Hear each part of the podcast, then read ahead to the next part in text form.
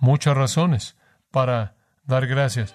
Y si la iglesia va a ser la iglesia de Jesucristo y su vida es el flujo mediante esa iglesia, van a ser personas que están llenas de gratitud incluso por las pruebas, incluso por el dolor, incluso por el sufrimiento.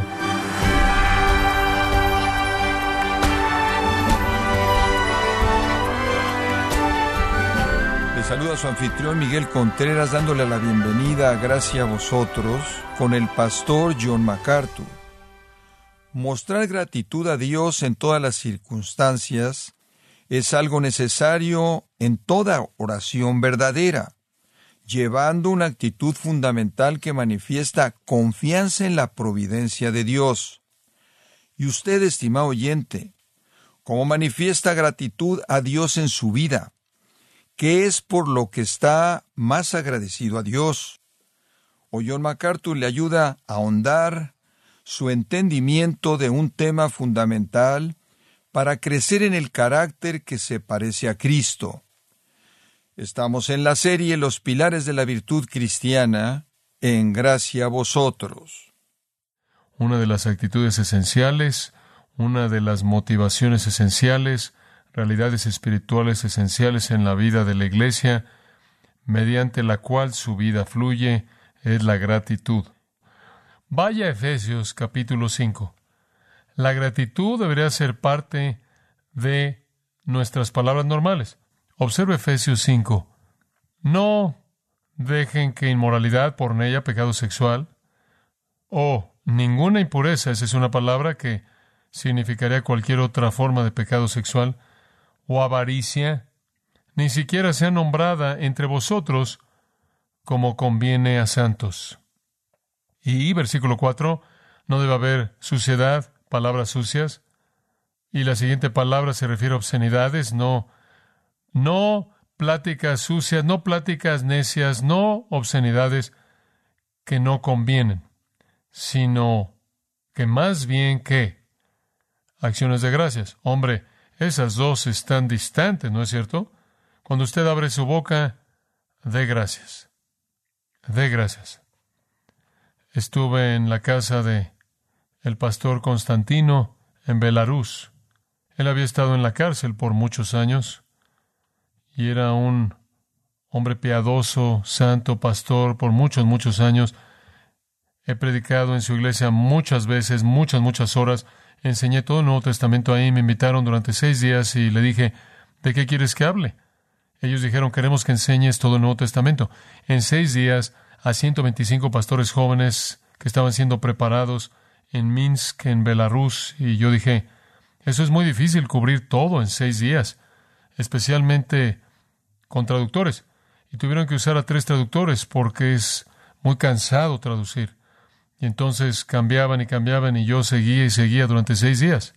Mire, me gustan más las papas y tienen papas, entonces no sé quién les dijo eso y me sentía terrible cuando esta querida señora dijo que tenía arroz porque sabía que a mí me gustaba el arroz. Digo, ¿a quién le gusta el arroz? El arroz es arroz, pero eso es todo. Póngale algo que me gusta, usted sabe, pero bueno, ese es el tipo de personas que son. Y entonces nos sentamos en la mesa y disfrutamos de este esta deliciosa comida y hablamos de las cosas de Cristo usando al intérprete y él es un gran, gran hombre de Dios. Entonces le dije, le dije, sabes, Constantino, le dije, has sufrido y has pasado por todo esto y viviste bajo el régimen comunista y todo esto, ¿cómo era? Digo, ¿qué tipo de cosas sufriste y qué necesitamos saber de ese tiempo? ¿Qué es lo que los cristianos necesitan conocer de ese tiempo? Y él me vio y dijo, oh no, él dijo, no, no. Él dijo, solo le agradeceré al Señor. No hablaré de esas cosas. Él no quería hablar de ellas. Él solo quería agradecerle al Señor. Eso era de lo único que quería hablar. Eso es algo maravilloso. Cuando usted abre su boca y eso es lo único que sale de ahí, gratitud. La vida cristiana no es tan complicada como algunas personas piensan que es. Simplemente son estas actitudes de las que hemos estado hablando practicadas. En el quinto capítulo de Efesios usted tiene un mandato extendido que realmente dice lo mismo que Primera de Tesalonicenses 5:18. Dice en el versículo 18, no se embraguéis con vino, en lo cual hay disolución, antes bien se llenos del Espíritu. Existía esta idea ridícula en las religiones paganas que si usted se emborrachaba, su embraguez inducía un estado más elevado de conciencia en la que usted tenía comunión con las deidades.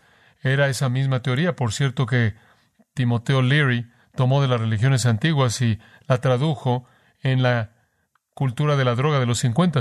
Si usted realmente quiere trascender y tocar lo infinito, Dróguese, ¿se acuerda? Eso realmente salió de las religiones paganas antiguas y en lugar de eso Pablo dice, no van a tener comunión con Dios de esa manera, simplemente sean llenos del Espíritu. Y el resultado de eso es, hablando entre vosotros con salmos, himnos y cánticos espirituales, cantando y alabando al Señor en vuestros corazones. Podremos resumir eso en una pequeña palabra. ¿Qué es? Gozo. Y después en el versículo 20, dando siempre gracias por todo al Dios y Padre, en el nombre de nuestro Señor Jesucristo, constantemente siempre dando gracias. Eso es lo que una persona llena del Espíritu hace. Se caracterizan por el gozo y se caracterizan por la gratitud.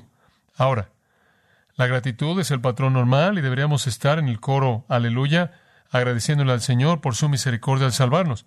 Debemos estar agradeciendo por todas las bendiciones que derrama sobre nosotros, por la manera en la que podemos dar y extender esas bendiciones a las vidas de otros, y causar más gratitud.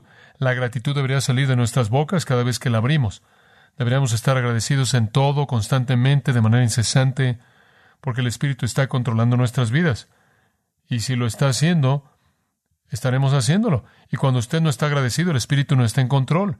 Vaya Filipenses capítulo 4, conforme continuamos este pequeño peregrinaje eh, de este tema maravilloso. Dice en el versículo 6, por nada estéis afanosos, sino sean conocidas vuestras peticiones delante de Dios en toda oración y ruego con acción de gracias. Simplemente esté agradecido, incluso cuando usted está trayendo sus peticiones, incluso cuando está orando, y sus súplicas delante del Señor debe ser en una actitud de gratitud total. No puedo resistir Colosenses 2, conforme vosotros, versículo 6, habéis recibido a Cristo Jesús el Señor, así andéis en Él. Sean como Cristo, así andad en Él, sean como Cristo estando firmemente arraigados, versículo 7, ahora edificados en él y establecidos en vuestra fe, así como fuisteis instruidos, y escuche esto, y con gratitud que sobreabunda. Hombre, le digo, esto es algo tan esencial, debería estar abundando de gratitud. ¿Sabe una cosa? Tomás Hardy tuvo razón. ¿Sabe una cosa? Él dijo, hay algunas personas que pueden encontrar el montón de estiércol en cualquier planicie. Digo, no importa lo que está pasando, pueden ser negativas. ¿Por qué? ¿No tiene nada por qué estar agradecido? Debería estar sobreabundando de gratitud todo el tiempo. Debería ser para todos nosotros un estilo de vida absolutamente constante. Ahora, si lo que leímos no es suficiente, vaya un capítulo más en Colosenses, capítulo 3, versículo 15, y él dice, y la paz de Cristo gobierna en vuestros corazones. No esté estresado, no esté afanado, y la paz de Cristo gobierna en vuestros corazones, a la cual de hecho habéis sido llamados en un cuerpo, y estad agradecidos. Esté agradecido. Ahora, algunos de estos cristianos a quienes Pablo escribió realmente estaban estresados, pero le voy a decir, Pablo mismo era un prisionero cuando él escribió todo esto. La palabra de Cristo mora en abundancia en vosotros, dice él, enseñándoos unos a otros y amonestándoos unos a otros en toda sabiduría, con salmos, himnos y cánticos espirituales, cantando con gratitud en vuestros corazones al Señor, a Dios, y todo lo que hagáis en palabra o en hecho, hacedlo todo en el nombre del Señor Jesús, dando gracias por medio de él a Dios Padre. Digo, está volviéndose bastante repetitivo, ¿no es cierto? Simplemente esté agradecido. Y como si eso no fuera suficiente, vaya al capítulo 4. Amos, jefes, concédanle a sus empleados, esclavos, siervos, justicia y equidad. Tengan cuidado en cómo tratan a la gente que trabajan para ustedes. Sabiendo que ustedes también tienen un amo en el cielo, dedíquense a la oración, manteniéndose alerta en una actitud de gratitud. Tan maravilloso. Somos llamados a la gratitud incesante, a la gratitud constante. El apóstol Pablo, siempre agradecido. Dice usted, bueno, hay muchas cosas en la vida por las que usted no puede estar agradecido. Bueno, mire, si yo fuera Pablo, habría una cosa por la que no estará agradecido, y esa sería una iglesia bastante problemática que tuviera muchos problemas. Y la que viene inmediatamente a mi mente es Corinto, ¿verdad? Escuche lo que él dijo. Gracia y paz a vosotros de Dios nuestro Padre y del Señor Jesucristo. Doy gracias a mi Dios siempre por vosotros. Y eso fue apenas antes de que los confrontara. Como puede ver, digo, usted tiene que hacer lo que tiene que hacer, pero no debe afectar su gratitud. Dice usted, ¿por qué estaba agradecido? ¿Eran salvos? ¿Eran de Dios? Mucho por qué estar agradecidos, aunque quebrantaron su corazón. Entonces, esto es muy importante. Somos llamados a un gozo interno incesante y a una gratitud constante. El modelo para esto, no puedo resistir tomar un minuto simplemente para mostrarle esto. El modelo sobresaliente de esto que trasciende a todos los demás, claro, es nuestro Señor. En Mateo 11, 25, simplemente escuche, Jesús respondió y dijo, te alabo, Padre, Señor del cielo y de la tierra, porque tú escondiste estas cosas de los sabios y de los entendidos y las revelaste a los niños. Sí, Padre, porque así te agradó. Todas las cosas me han sido entregadas por mi Padre, y nadie conoce al Hijo sino el Padre, y nadie conoce al Padre sino el Hijo, y aquel a quien el Hijo lo quiera revelar. Venid a mí todos los que estáis trabajados y cargados, y yo os haré descansar. Tomad mi yugo sobre vosotros y aprended de mí, porque soy manso y humilde de corazón, y hallaréis descanso para vuestras almas porque mi yugo es fácil y ligera mi carga. Jesús está acercándose a la cruz. Y esto es lo que dice. Yo te alabo, Padre. O una, o mejor traducido, de hecho, te agradezco, Padre, oh Padre. Te agradezco por el privilegio de servirte. Él tuvo un corazón agradecido, no fue fácil. Obviamente él iba a pasar por agonías que nunca podremos comprender. Pero él tuvo un corazón agradecido. Usted lo ve repetidamente derramando gratitud a Dios. No podemos ver todos esos momentos, pero quizás uno más, Juan 11, Juan 11, usted sabe, él está tratando con la muerte de Lázaro. Y María y Marta y Jesús le dice a Marta que está preocupada porque Lázaro ha estado muerto por cuatro días, ya para ahora pesta, como dice una versión. Entonces, versículo 40, Jesús le dijo, ¿no te he dicho que si crees verás la gloria de Dios? Entonces quitaron la piedra de donde había sido puesto el muerto, tenían miedo que el olor saliera. Y Jesús, alzando los ojos a lo alto, dijo, Padre, gracias te doy por haberme oído. Y él dijo, Lázaro, ven fuera y salió. ¿Sabe una cosa? Usted realmente no pensará que Jesús necesitaría agradecerle al Padre por nada, debido a que Él era Dios y debido a que el plan realmente era de Él por igual. Pero qué ejemplo tan maravilloso es. Él agradeció al Padre por el privilegio del ministerio. Él agradeció al Padre por oír su oración por poder a favor de Lázaro. Él incluso podía agradecerle al Padre por la muerte que él iba a morir para redimir a pecadores. De hecho, en todo lo que fue tan terrible acerca de su humillación, él estuvo agradecido con el Padre. Pablo nos dice entonces, de regreso a nuestro texto, lo que necesitamos oír una y otra vez. Dad gracias en todo porque esta es la voluntad de Dios para con vosotros. Esta es su voluntad. Hay algunas cosas que vienen a nuestras vidas que tienden a hacer que seamos estorbados en estas actitudes correctas. Permítame presentarle algunas sugerencias. Y si usted tiene problemas con estar agradecido, permítame decirle quizás por qué. Quizás usted no es cristiano. Quizás esté engañado. Quizás usted simplemente piensa que ha sido regenerado.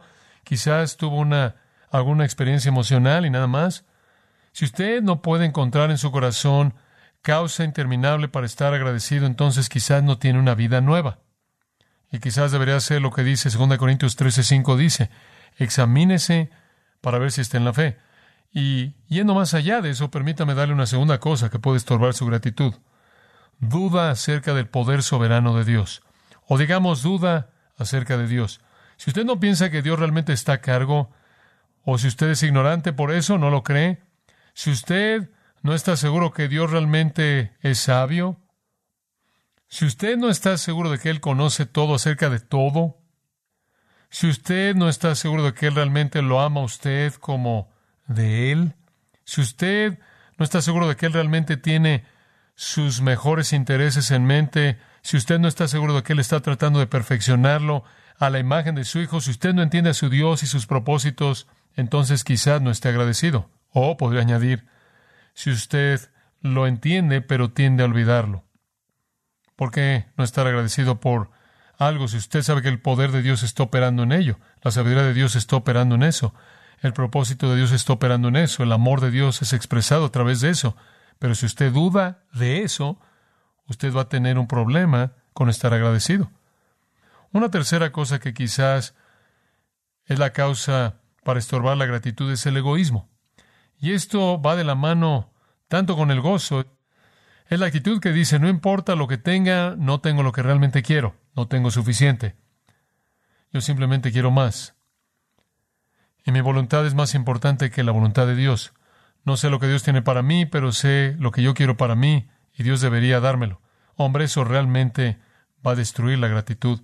Quiero que mis circunstancias sean diferentes. Quiero que mis hijos sean diferentes. Quiero que mi vida sea diferente. Quiero que mi ministerio sea diferente. Quiero que mi cónyuge sea diferente. Quiero que mi trabajo sea diferente. Quiero muchas cosas que sean diferentes. Quiero más de esto y menos de aquello. Y si eso es lo que lo motiva usted y usted establecido sus propias metas, usted entonces va a tener problemas. Por un lado, si usted dice solo quiero lo que Dios quiere y creo que Dios me va a dar lo que Él quiere que tenga, entonces usted puede estar agradecido, ¿verdad? En cuarto lugar, mundanalidad. Es difícil salirse de eso en esta sociedad. Si usted está metido en los placeres y la gente, los lugares y las posesiones y la búsqueda de la popularidad y las metas, el prestigio, usted simplemente quiere todas las cosas que el mundo dice que hacen que la gente esté satisfecha y feliz, usted va a tener problemas con estar agradecido, porque usted nunca va a tener todo eso. Y cuando usted pueda tener algo de eso, usted no va a tener suficiente de eso. Una quinta cosa que podría mencionar es un espíritu crítico. Si usted es alguien que está amargado o es negativo, si usted simplemente tiene una actitud amarga sobre la vida, ¿y sabe usted cómo llega eso? Usted tiene eso al tener expectativas no realistas de lo que usted merece. Usted tiene eso porque usted piensa que debería controlar todo. Y hay algunas cosas que no puede controlar y eso lo molesta a usted. Y usted, claro, esta es la parte triste. Usted entonces alimenta, lo alimenta como un monstruo hasta que llega a ser tan grande como un dinosaurio y cada vez que usted habla, o la mayoría de las veces, el dinosaurio ruge porque usted lo ha cultivado. No se permita ser crítico dos días seguidos o dos horas seguidas o dos y media horas seguidas. No inculque ese tipo de hábito. Si no lo controla, simplemente va a destruir un corazón agradecido. Esta actitud va a destruir su amor, va a destruir su gozo, va a destruir su paz, va a destruir su espiritualidad. Un espíritu crítico que siempre critica, ve lo que está mal con el resto de la gente, lo que es negativo, no es lo que usted quiere, no es lo que está bajo su control, siempre viendo las cosas desde el lado negativo, es algo terrible, terrible. Cuando usted cultiva ese hábito, usted se mete en ese hábito, se vuelve un monstruo que debe matar. Un sexto estorbo para la gratitud es la impaciencia. Impaciencia. Dios no se está moviendo lo suficientemente rápido. No es tanto que quieren esto o aquello, es que lo quieren ahora. Tienen su propio plan de tiempo y la percepción es que Dios no está siguiendo el tiempo que ellos establecieron, lo tienen en su agenda y Él no está siguiendo las citas. Quieren que Dios haga para ellos lo que ellos quieren, impaciencia. Usted necesita simplemente ser paciente, que Dios desarrolle sus propósitos en su tiempo y esté agradecido porque Él conoce mejor el tiempo que usted. Le voy a dar dos más, frialdad. Y con ello me refiero a tibieza espiritual, falta de celo por Dios, falta de diligencia en la escritura, falta de pasión en la oración, falta de interés en la adoración, descuido de la Biblia, desperdiciar su tiempo en cosas triviales, indiferencia espiritual, eso produce una frialdad y una tibieza que simplemente mata la gratitud. Cuando usted pasa tiempo en la palabra y pasa tiempo en oración y pasa tiempo en adoración y pasa tiempo en servicio al rey y el reino, motiva la gratitud, incita la gratitud. Y un último punto, me imagino que este será el número 8 si los esté escribiendo, rebelión, rebelión. Y esta es la actitud más fuerte, creo yo, que mitiga la gratitud. Y esto es cuando usted está en un estado establecido, permanente, de enojo abierto en contra de Dios, porque las cosas no salen como usted quiere que salgan. Y se vuelve un estado permanente de rebelión. Usted está enojado con Dios. Recibí esta carta por correo electrónico y sobresale.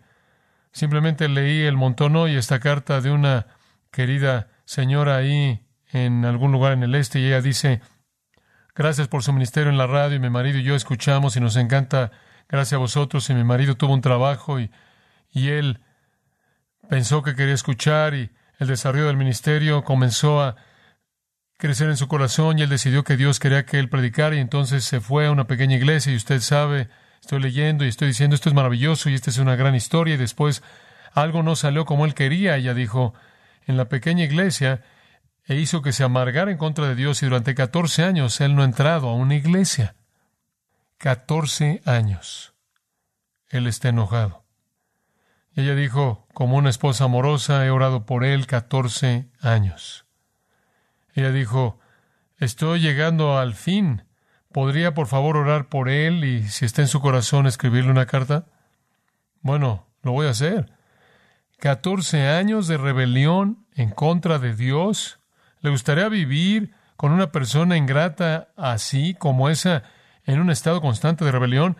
Esa mujer debe ser una mujer única. Ese hombre debería haber dicho, ¿qué me estaba diciendo Dios? ¿Qué es lo que él estaba tratando de mostrarme? ¿Qué podría haber aprendido y cómo puedo alabarlo y agradecerle? Y la razón por la que él ha estado en esa condición durante 14 años es la razón por la que él se va a quedar ahí. Y es porque tiene una actitud tan amarga en contra de Dios hasta que él enfrente ese pecado. Él no puede ser usado. Todo este tipo de cosas, la ingratitud simplemente destruye la iglesia. Si usted quiere tener una iglesia llena de gozo, bendición y felicidad y paz, en donde la gente se aman entre sí y la iglesia crece y florece, entonces tenga una iglesia llena de personas agradecidas. Y si usted realmente quiere echar a perder una fiesta, simplemente traiga a alguien que es negativo y que no está agradecido. Cuidado con esos estorbos. No deje que sean cultivadas en su vida. Tenemos tanto por qué estar agradecidos, amados. La santidad de Dios lo hace perfecto y Él nunca comete un error la bondad y misericordia de Dios, lo cual siempre está disponible, lo cual es abundante y sobreabunda hacia nosotros el regalo de Jesucristo, ese don inefable por el cual estamos agradecidos, todas las buenas cosas que fluyen del Padre de las Luces, la victoria sobre el pecado y la muerte, ya divina, provisión completa para todas nuestras necesidades, la esperanza del cielo, el poder de la palabra y más y más y más podríamos seguir. Muchas razones para dar gracias. Y si la iglesia va a ser la iglesia de Jesucristo y su vida es el flujo mediante esa iglesia, van a ser personas que están llenas de gratitud incluso por las pruebas, incluso por el dolor, incluso por el sufrimiento. Y mi oración es que Dios llene el corazón de usted de gozo sin importar qué pasa, y que usted siempre se regocije y dé gracias en todo. Eso es crucial para la vida de la iglesia. Y usted puede hacerlo en base a este pequeño versículo en Filipenses 2.13. Porque Dios es el que en vosotros produce. ¿No es eso maravilloso? ¿Y qué está haciendo? El querer y el hacer por su buena voluntad. Y debido a que Él está operando en usted usando todas estas cosas para que operen para el beneplácito de Él, el siguiente versículo dice, pueden hacer todas las cosas sin quejas Usted puede hacer todas las cosas con gozo y gratitud. Padre, te agradecemos tanto por tu misericordia y bondad hacia nosotros. Te agradecemos por la manera en la que, de manera constante, has demostrado tu bondad. Y Señor, llénanos de gratitud. Tenemos tanto por qué estar agradecidos, incluso las dificultades. Por ellas te agradecemos. Es fácil en los tiempos buenos. Deberá ser fácil en los tiempos difíciles si entendemos el propósito y que comencemos todo día, sin importar cuán desafiante pueda ser, al agradecerte por ser fiel, por hacer que tus misericordias sean nuevas cada mañana. Grande es tu fidelidad. Al agradecerte por todo lo que es nuestro en Cristo, al agradecerte por la vida eterna, la esperanza del cielo, guía, dirección, verdad, pruebas que nos humillan, pruebas que nos moldean. Danos corazones agradecidos. Tú eres digno de ser alabado, tú eres digno de ser agradecido. Es un pecado no hacerlo. Perdónanos por ese pecado. Y colócanos en un camino de justicia en el que estemos en todo dándote gracias y que contagie a aquellos que nos rodean para que la gratitud redunde para tu gloria en el nombre de Cristo. Amén.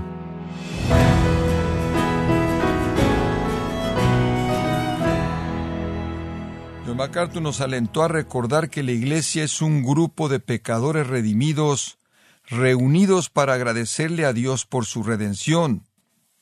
Parte del estudio Los pilares de la virtud cristiana, aquí en gracia a vosotros. Estimado oyente, tenemos a su disposición la Biblia MacArthur en la versión La Nueva Biblia de las Américas, con una traducción moderna más literal, disponible en español.